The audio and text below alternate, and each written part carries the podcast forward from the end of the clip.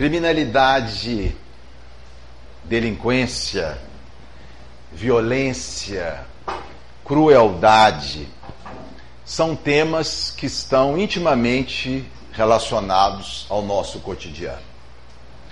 Pesquisas de opinião pública, quando indagam quanto às maiores preocupações do homem contemporâneo, verificam que segurança está sempre entre as três maiores preocupações. A Organização Mundial de Saúde passou a considerar a violência como um problema de saúde pública. Porque a violência é a principal causa de morte na faixa etária dos 15 aos 45 anos. Quando nós espíritas nos propomos a examinar esse tema, buscando principalmente o pensamento de Allan Kardec, duas questões se nos apresentam como sendo um convite a uma reflexão mais profunda. A primeira, as sementes do pecado. Que fatores se somam para levar um indivíduo, um filho de Deus, a assumir um comportamento antissocial, desviante, nefasto? E segundo, os cuidados para com o pecador, como nós devemos agir em relação a eles.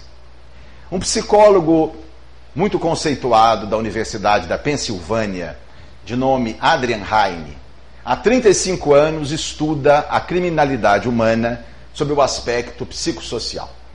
Publicou recentemente um livro muito bem fundamentado, denominado A Anatomia da Violência. Logo, na introdução do livro, o professor Heine diz o seguinte: não existem respostas simples para um assunto tão complexo como este. Os fatores responsáveis pela criminalidade são múltiplos e apenas alguns deles começam a ser entendidos. Um outro autor, também da área da psiquiatria, esse da Universidade Georgetown, em Washington, Dr. Robert Simon, há 40 anos lida diretamente com criminosos graves, do ponto de vista psicoterapêutico. E publicou recentemente um livro com um título muito sugestivo: Homens maus fazem o que homens bons sonham. Nesse livro, o professor Simon vai mostrar que a diferença entre os chamados homens maus e os denominados homens bons é muito tênue. É muito superficial.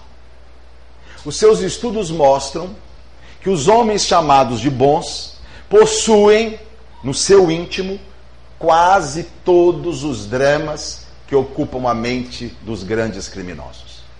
Desejos ocultos, inclinações nefastas, predisposições ao mal. Quase todos nós as possuímos. E só não as perpetramos porque desenvolvemos uma alta dose de autocontrole. Estudaram estudantes universitários na América do Norte a respeito dessa questão: desejos ocultos, inclinações pessoais. 90% deles disseram que tiveram muita vontade de matar alguém nos últimos 12 meses. E 35% deles, homens, 35%, disseram que cometeriam estupro se tivessem certeza de que não seriam descobertos. A diferença entre os maus e os bons, na verdade, está na autorreflexão, na identificação daquilo que não é bom e no autocontrole, na capacidade de frear a inclinação ruim. Porque, na verdade, nós estamos muito mais próximos dos grandes criminosos do que podemos imaginar. Certamente, se hoje não estamos envolvidos num comportamento antissocial, já estivemos num passado muito próximo. E ninguém sabe até que ponto nós não seremos capazes de, num futuro muito breve, cometermos atitudes às quais hoje combatemos. Chico Xavier, na sua mineirice, disse certa feita: ladrão é qualquer um de nós que foi pego pela polícia. para mostrar que nós frequentemente estamos cometendo atitudes antissociais, a nosso ver justificáveis, pequenas, mas que não deixam de ser lesivas a outras pessoas ou à própria sociedade. Eu me lembro de uma entrevista que li não há muito com o Dalai Lama, uma entrevista corajosa no New York Times, onde ele disse assim: Eu sinto desejo perto de uma moça bonita. Mas quando eu me dou conta disso, digo a mim mesmo: Você é um monge. E o desejo desaparece. Joana, no livro Vida Feliz, iria sintetizar tudo isso de uma forma poética, dizendo assim: Você não é melhor nem pior do que ninguém. A diferença entre você e os outros não está naquilo que você é, está naquilo que você faz. Quando nós então nos propomos a examinar as sementes do pecado, as causas da criminalidade, nós precisamos examiná-las de uma forma ampla, o mais ampla possível. E quando nós vamos vasculhar o tema numa pesquisa na obra de Allan Kardec, nós podemos dividir essas causas de uma forma didática em três grupos ou três fatores bem definidos. No primeiro grupo, nós podemos relacionar fatores biológicos relacionados com a criminalidade. Porque Allan Kardec deixou bem definido em toda a sua obra que o espírito encarnado está sob a influência da matéria. Enquanto encarnado, ele pensa, sente e age através de um órgão, o cérebro. E que esse espírito depende desse órgão para materializar o seu pensamento. E no livro Céu e Inferno, na primeira parte, capítulo 7, Kardec chega a dizer que o físico pode influir até mesmo na moral do espírito. Lembra Kardec, fatores externos, acidentes, doenças do cérebro podem gerar determinados conflitos físicos, fazendo com que certo espírito cometa atos que em outras circunstâncias talvez não as cometesse. Um dos exemplos mais dramáticos nesse particular foi de um jovem de 25 anos de nome Charles Whitman, estudante de arquitetura na Universidade do Texas, em Austin. No dia 1 de agosto de 1966, ele acordou profundamente transtornado. Ele já não vinha bem. Queixava-se de umas dores de cabeça, uma pitada de depressão, já havia procurado um psiquiatra, foi-lhe prescrito alguns medicamentos.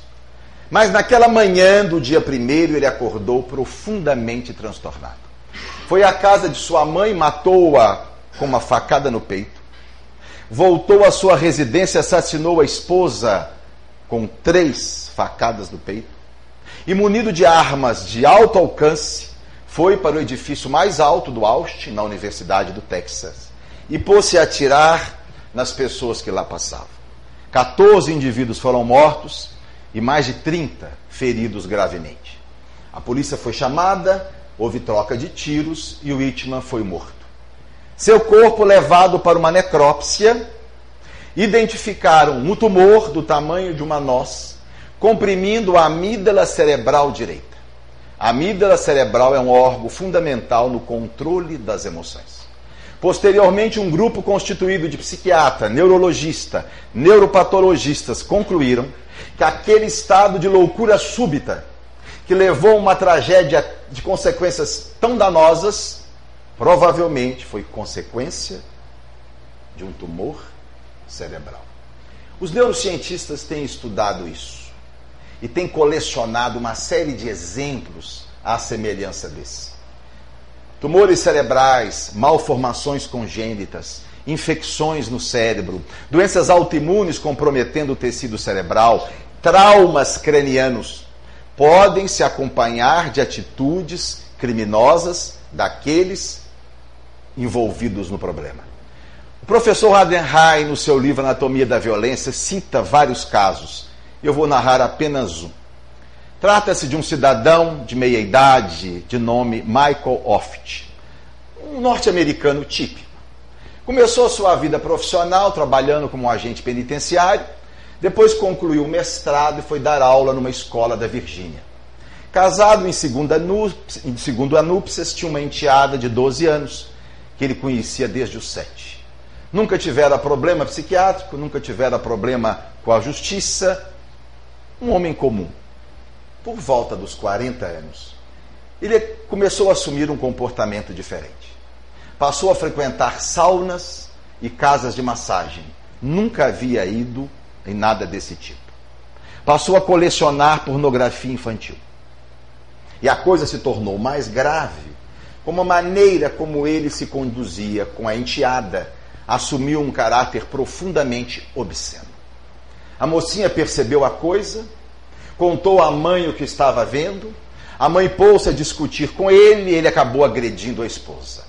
Ela então o colocou para fora de casa e o denunciou como um comportamento pedofílico.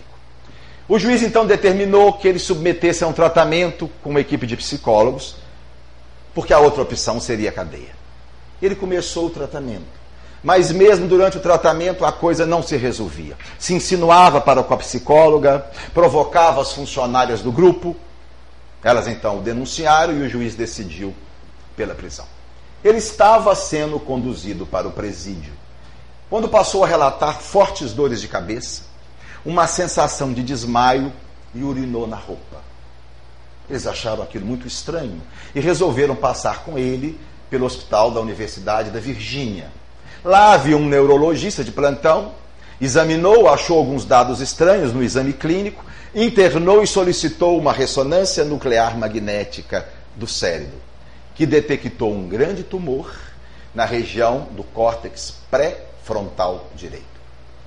A região pré-frontal do cérebro é a área mais à frente, é a área nobre do nosso cérebro, sede da consciência, do juízo, da responsabilidade e dos valores morais o tumor foi retirado e o seu comportamento pedofílico desapareceu como por encanto.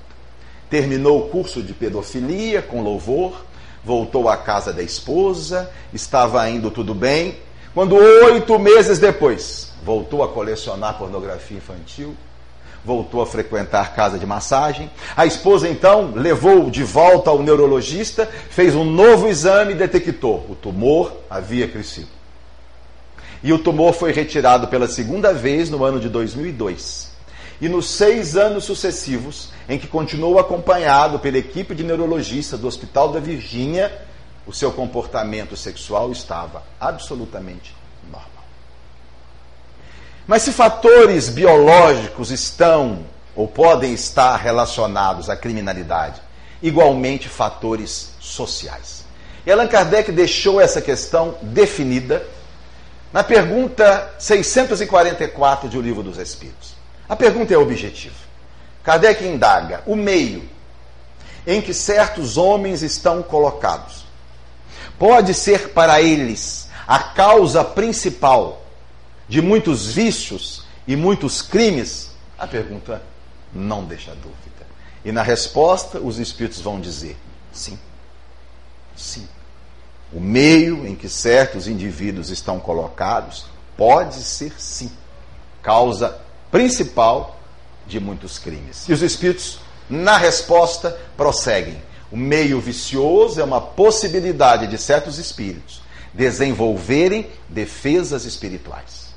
Nesse particular, fatores sociais, educacionais e criminalidade, há uma mancheia de pesquisas muito bem consolidadas já há muitos anos. As sementes do pecado começam a ser semeadas quando o criminoso ainda está na barriguinha da mãe. Há estudos mostrando que mulheres que fumam durante a gravidez, se utilizam de bebidas alcoólicas, têm uma, uma nutrição deficiente ou um trabalho de parto muito prolongado, coloca em risco de três a quatro vezes o seu bebê tornar-se um criminoso na idade adulta. Na infância, as sementes do pecado são semeadas. Há muitos estudos mostrando relação entre pais ausentes, pais agressivos, mães frias, abandono na infância, desnutrição, traumas na cabeça e criminalidade na vida adulta. Há todo um perfil sociológico do criminoso nato. Via de regra, ele é homem, jovem, solteiro e desempregado. Quando o homem se casa e começa a ter filhos, a cada filho que ele tem, diminui na sua corrente sanguínea o hormônio testosterona, que é um hormônio implicado diretamente com a violência. Quando nós estudamos, minha gente, o Velho Oeste, que quando éramos meninos, pelo menos eu assistimos nos filmes de bandido e mocinho, só se via homem. As mulheres eram prostitutas. Mais de 30 homens para cada mulher. E era uma confusão só. Como o governo norte-americano conseguiu pacificar o Velho Oeste? Levando para lá mulheres, jovens, casadoiras, solteiras, viúvas. E a chegada dessas mulheres para o oeste mudou todo o panorama social daquela região. Com as mulheres, filhos para sustentar, escolas para educar as crianças e igreja para rezar. Consequentemente, diminuíram os bordéis, a bebedeira e a violência. Mas de todos os fatores sociais, os mais importantes são as desigualdades sociais. A taxa de violência é muito maior nos países onde há uma grande desigualdade social do que nos países onde a desigualdade social é pequena. Pobreza é um fator de risco seríssimo para a criminalidade. E os estudiosos começam a entender por quê. Estudaram o cérebro de animais, crianças e adolescentes norte-americanos, submetidos ao estresse da pobreza e do abandono. E verificaram que esses animais e essas crianças têm uma região do cérebro chamada hipocampo subdesenvolvida. O hipocampo é uma região responsável pelo aprendizado, pela memória e pelo controle das emoções. É tudo que nós precisamos para fabricar um criminoso. Hipocampo deficiente. Não aprende, não grava e não controla as emoções. Ou seja, é uma fábrica de criminalidade. Acompanharam mil jovens de Boston, de baixa renda, durante 30 anos. E verificaram os principais fatores que preveniram a criminalidade nesses jovens de baixa renda foi casarem-se, terem filhos e um emprego fixo. Se você é uma criança ou uma adolescente, vai fazer uma prova na escola e até quatro dias antes da prova, no seu bairro alguém é assassinado, você terá um resultado 10% pior na prova do que os seus colegas. Multiplique isso semana após semana, mês após mês, ano após ano, e nós vamos ver lá na frente o que a criminalidade no bairro, um ambiente hostil e a pobreza gerando o criminoso no futuro. E quando nós examinamos as desigualdades sociais como causa de criminalidade, se nos apresenta uma imperfeição. Que os estudiosos colocam como estando intimamente relacionada ao comportamento desviante a inveja. E é curioso, porque quando Allan Kardec examinava a influência dos espíritos em nossa vida, há um momento que Kardec faz a seguinte pergunta: Por que os espíritos maus se comprazem em nos prejudicar. Os benfeitores respondem assim: eles querem que você sofram como eles estão sofrendo. Kardec parece achar a resposta meio incompleta e volta a carga. Mas o fato de nós sofrermos diminui o sofrimento deles? E os benfeitores dizem: não, eles fazem isso por inveja não toleram a felicidade de vocês. Por isso, muitos sociólogos dizem que a violência e a agressividade muitas vezes não é uma simples ação, mas uma reação, cuja ação está no sentimento de humilhação, de inferioridade e de frustração do indivíduo quando se compara com outro. Se uma criança passa perto de um carro novo e inexplicavelmente o risca com um prego, pode ser motivado pela inveja. Se um garotinho toma o celular de outro à porta da escola e sai correndo, talvez haja a presença da inveja. Se bandidos invadem a nossa casa e tomam aquilo que nós conquistamos através do esforço, possivelmente tem que se considerar a inveja. Eu nunca me esqueço. Eu tinha 13 para 14 anos, meus pais moravam ali na rua São Sebastião, e eu subi a rua em direção à nossa residência, quando um garotinho de mais ou menos 14 anos vinha em direção oposta à minha. Seria o que se chamava à época de menino de rua.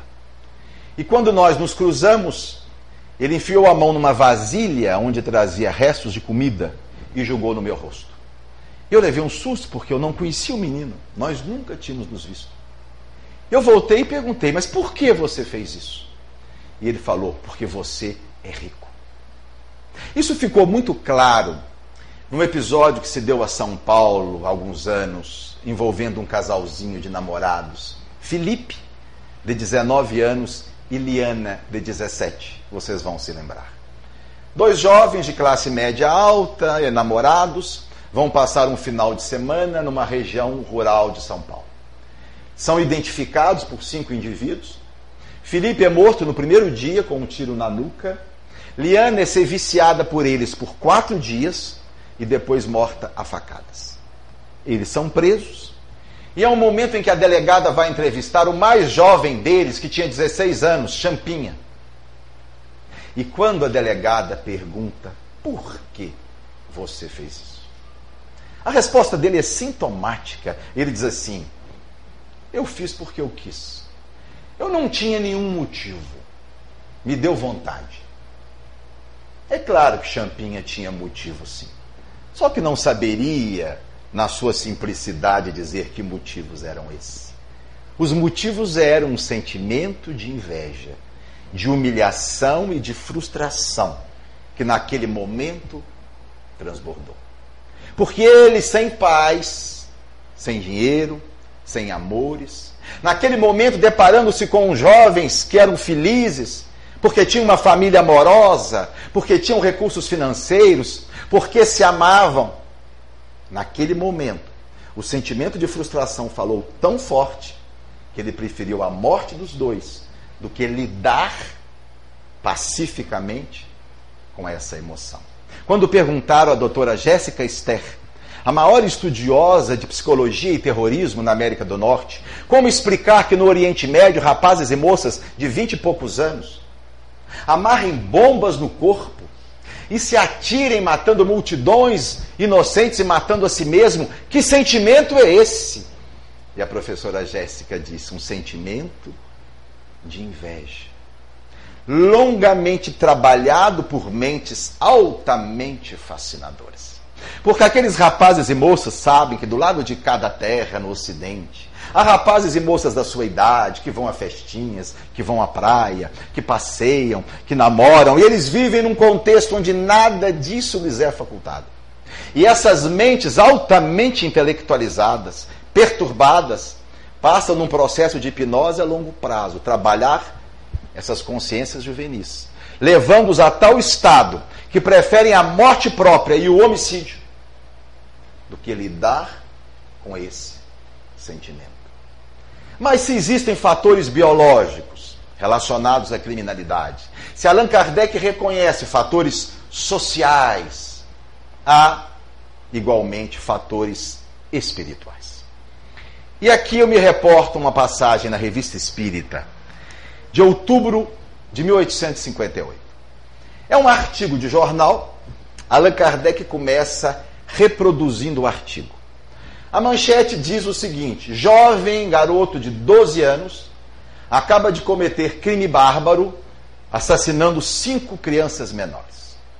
O texto vai dizer: senhor H, um menino de caráter duvidoso, convidou cinco coleguinhas menores levou-os para uma região afastada de sua casa, onde havia um imenso baú velho.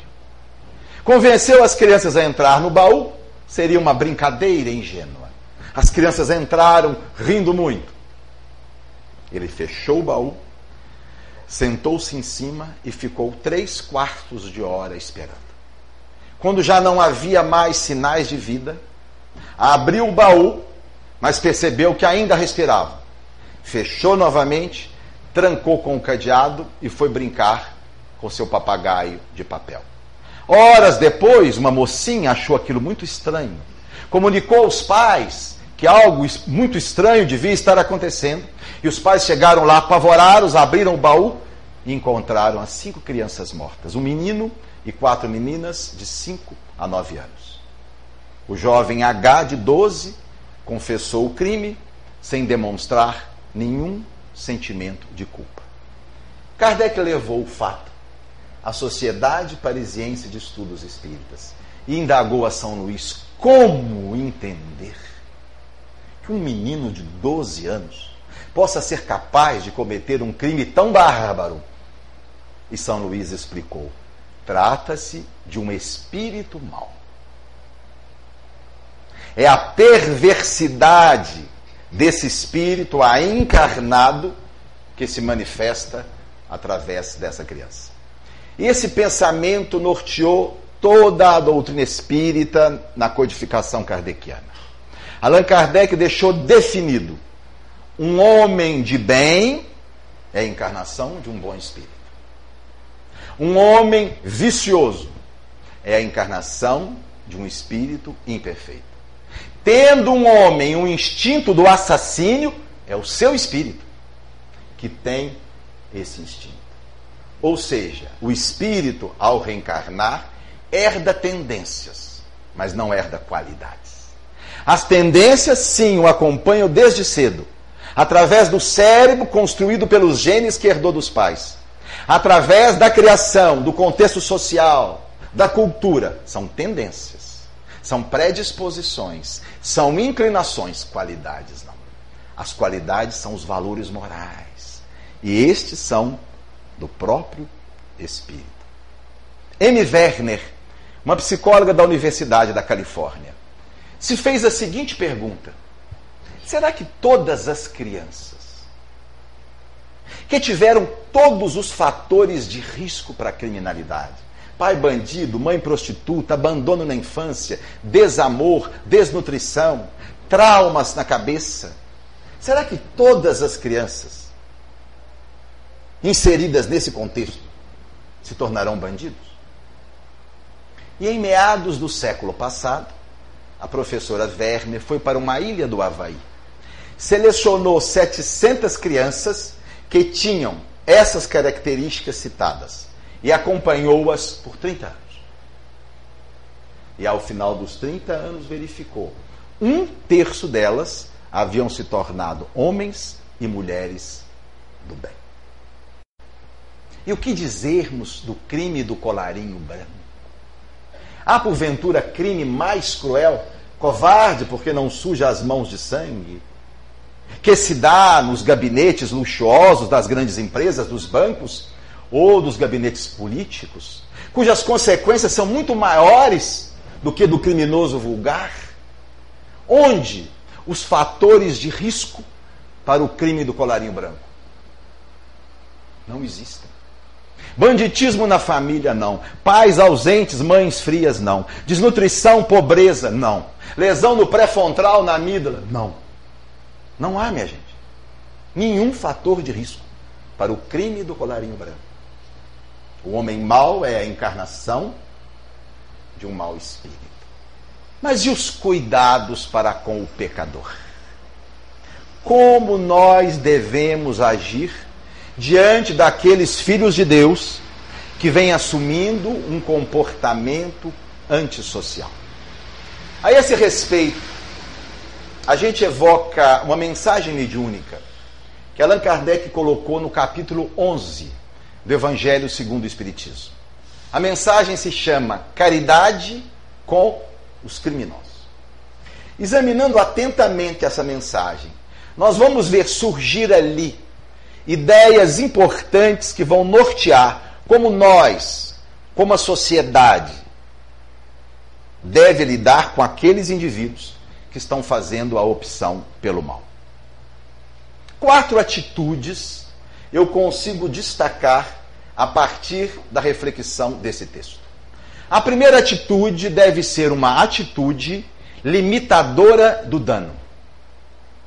Se indivíduos ainda não se mostram em condição de conviver em sociedade, devem ser afastados dela até que demonstrem um desejo sincero de melhoramento pessoal.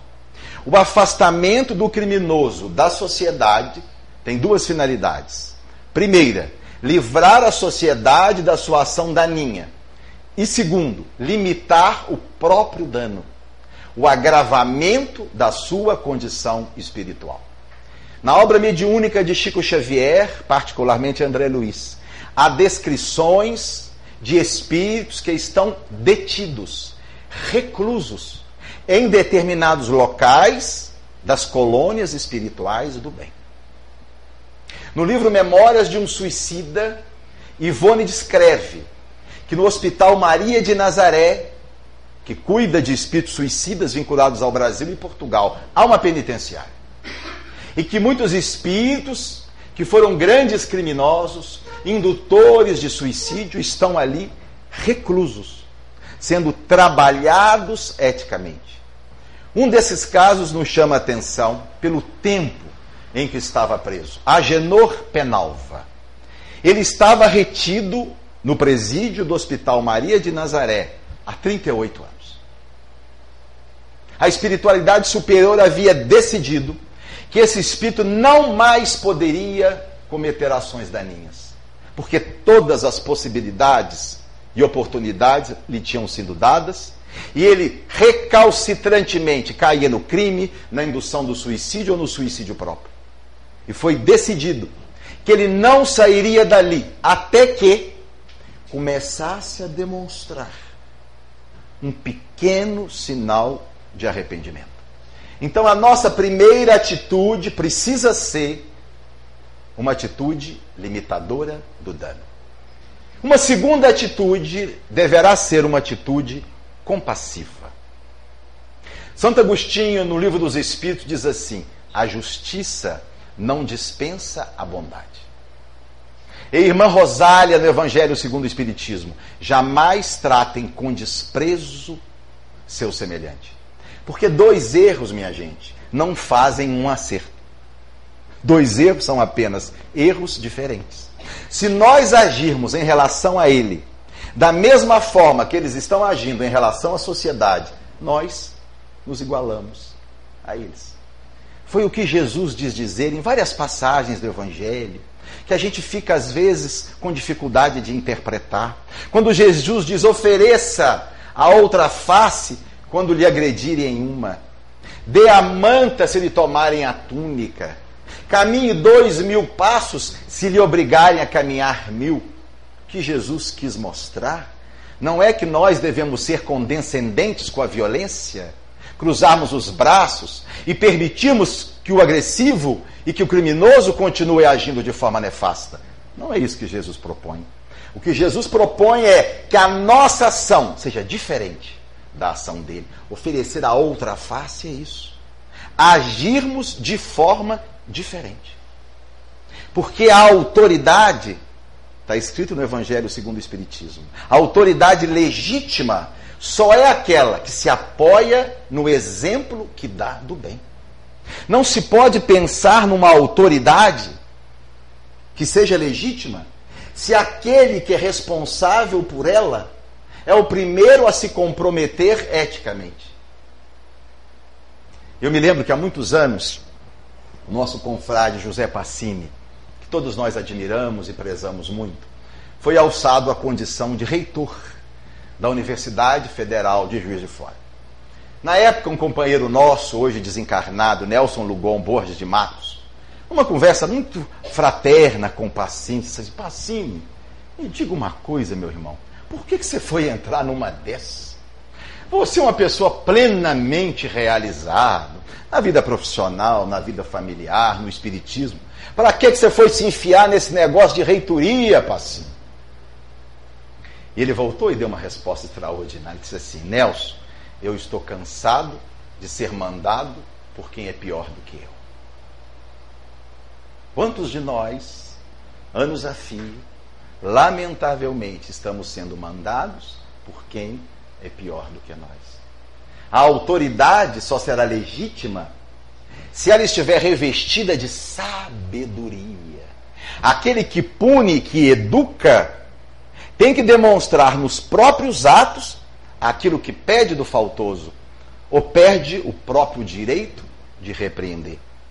Mas quando minha gente se fala numa atitude compassiva, devemos entender que não estamos pedindo, e isso é impossível, termos para com o criminoso um sentimento de ternura, de amizade, de carinho. Isso é materialmente impossível na fase evolutiva em que nós nos encontramos.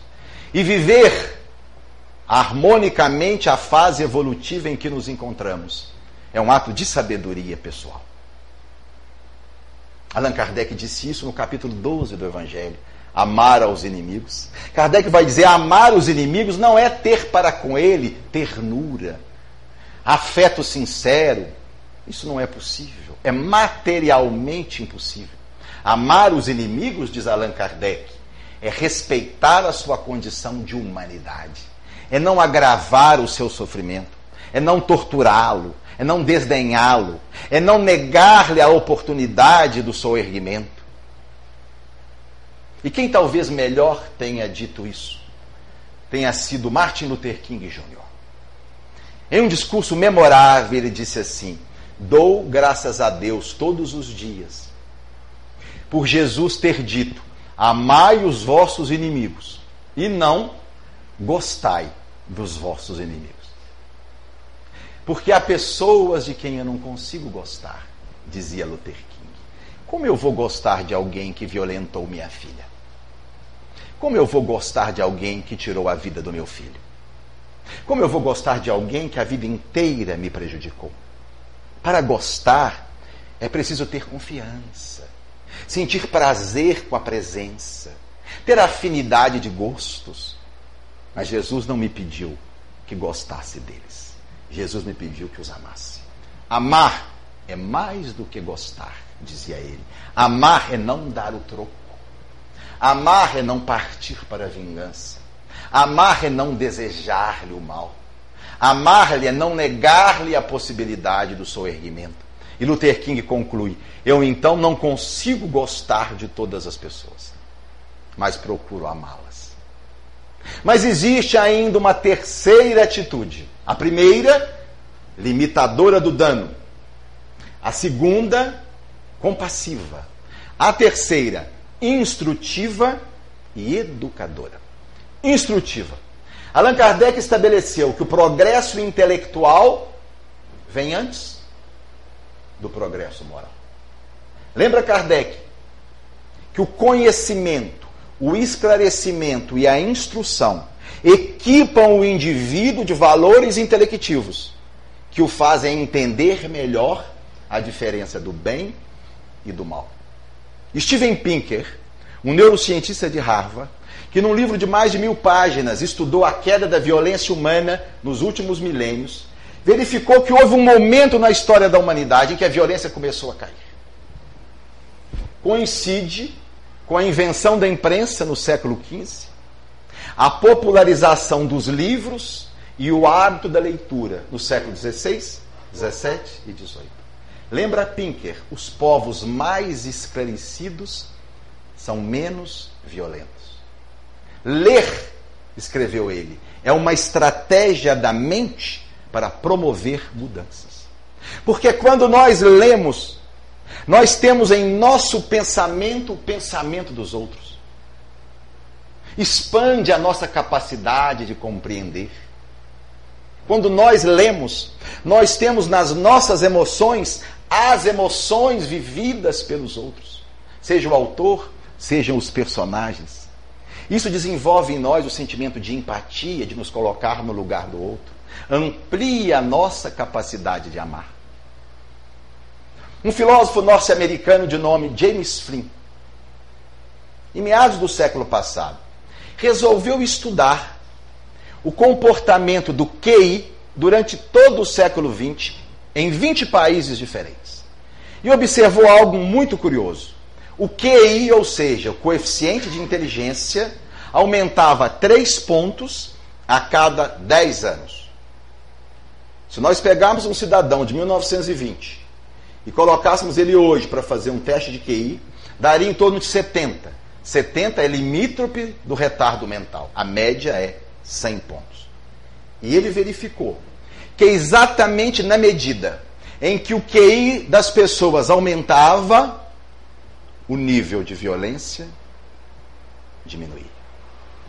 Instruir o criminoso e educá-lo. Ele precisa receber lições básicas da ética universal do ser humano. Mas diz o livro dos Espíritos, na 621, que nós trazemos as leis de Deus na nossa consciência. Como ensinar a eles se elas estão lá? Mas na 621A, os Espíritos dizem: eles as esqueceram. Eles as esqueceram. As leis de Deus precisam ser lembradas, ensinadas. E era esse o tratamento de Agenor Penalva no presídio do Maria de Nazaré. Durante os 38 anos, todos os dias, recebia a visita de um psicólogo que fora sacerdote e que dialogava longamente com ele, diariamente, passando para ele as lições básicas de uma vida ética correta. Mas, se a atitude limitadora do dano é necessária, se uma atitude compassiva precisa estar presente, e também uma atitude instrutiva e educadora, há uma quarta atitude, esperançosa. Tirar de alguém a esperança numa vida melhor é matá-lo em vida. Por isso, Paulo, ao escrever aos Coríntios e ao definir as três maiores virtudes, colocou ao lado da fé e da caridade a esperança. E dizia Paulo: a caridade é a mais importante. Sim, Paulo se referia ao desenvolvimento do espírito. A caridade é a mais importante. Mas, sob o ponto de vista de sobrevivência vital, a mais importante é a esperança. Muitas pessoas vivem sem caridade. Aí estão os egoístas, muitos vivem bem. Muitas pessoas vivem sem fé. Aí estão os materialistas. Ninguém vive sem esperança. É por isso que os deprimidos graves se matam. Eles estão muito mal e acreditam que vão ficar mal para sempre.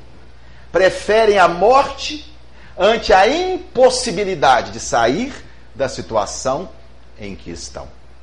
Porque nós precisamos sempre esperar alguma coisa. É da dinâmica da vida, ter expectativas novas. Se nós observarmos a nossa vida, nós estamos sempre esperando alguma coisa. Trabalhamos a semana inteira esperando o quê? O domingo. Não, mas no domingo eu vou tomar um chopp com os amigos, eu vou bater uma peladinha, eu vou pescar. Trabalhamos o ano inteiro esperando o quê? As férias, mas nas minhas férias eu vou fazer isso, eu vou fazer aquilo. Trabalhamos a vida inteira esperando o quê? A aposentadoria. Se eu tenho menos de 18 anos, se sou garoto, eu espero os 18, pelo menos na minha época. Esperávamos 18 anos para votar. Que ilusão. Tirar carteira de motorista e entrar em cinema em filme proibido. Esperávamos os 18 anos. Aí chegamos aos 18 anos, começamos a esperar a entrada à universidade, o vestibular. Um, dois, entramos na universidade, começamos a esperar o fim do curso. Ô vida difícil. RU, ônibus da universidade. Eu falava com meus aluninhos na faculdade de medicina: vocês só aguentam esse curso porque vocês sabem que vai passar. Porque se dissessem para vocês, vai ser assim a vida inteira, dava um tiro na cabeça.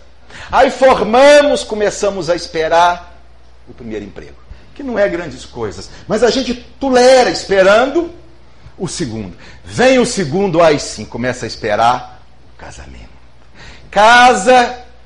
Bom, antigamente começava a esperar o primeiro filho, hoje está cada vez mais difícil. Mas vem o primeiro filho, começamos a esperar, mas nada, um tá bom, encerra por aí, e aí vamos esperar o primeiro neto.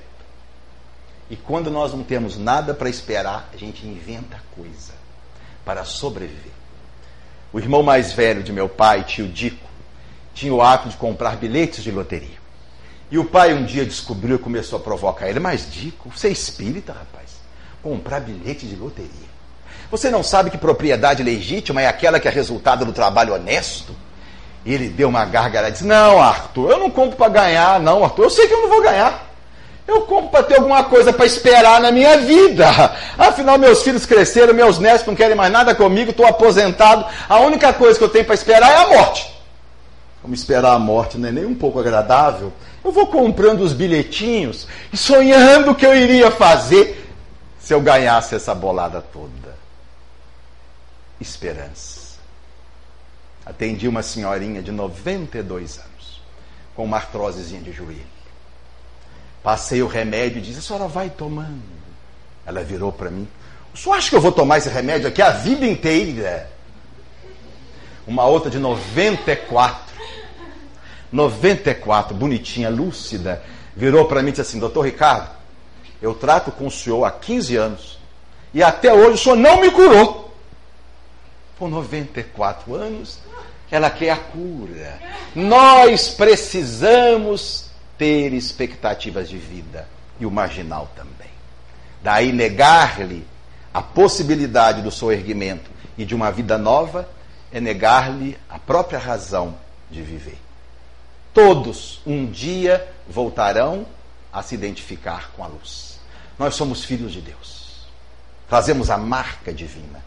Fomos criados perfectíveis ou seja, com um impulso interior para a perfeição relativa que nos é possível. A diferença entre Hitler e Francisco de Assis são os milênios, minha gente. Hitler um dia brilhará como o santo de Assis, e Francisco, em seu passado reencarnatório, pode ter cometido barbaridades como a de Hitler. Por isso, confiar, aguardar, envolver, educar e esperar que um futuro melhor virá. Por isso disse Jesus: nenhuma só de minhas ovelhas se perderá. Meditemos sobre tudo isso.